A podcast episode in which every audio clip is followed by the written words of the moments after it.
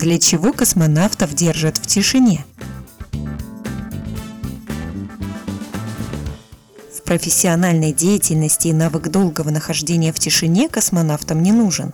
Экипаж космического корабля состоит из трех человек, а на Международной космической станции одновременно могут работать более 10 космонавтов и астронавтов.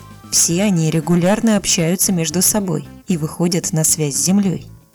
На МКС в принципе трудно остаться в тишине из-за работающего оборудования. Заглушить его шум в дневное время помогают наушники, а в ночное – беруши. Тем не менее, специальные звукоизолированные помещения для подготовки космонавтов используют. Они называются сурдокамерами. Еще со времен первого отряда космонавтов длительное нахождение в сурдокамере – одно из базовых испытаний на нервно-психическую устойчивость и раскрытие потенциальных резервов человека. Так, например, тренируется навык долго обходиться без сна. В отсутствии внешних звуковых раздражителей люди должны не спать на протяжении 64 часов.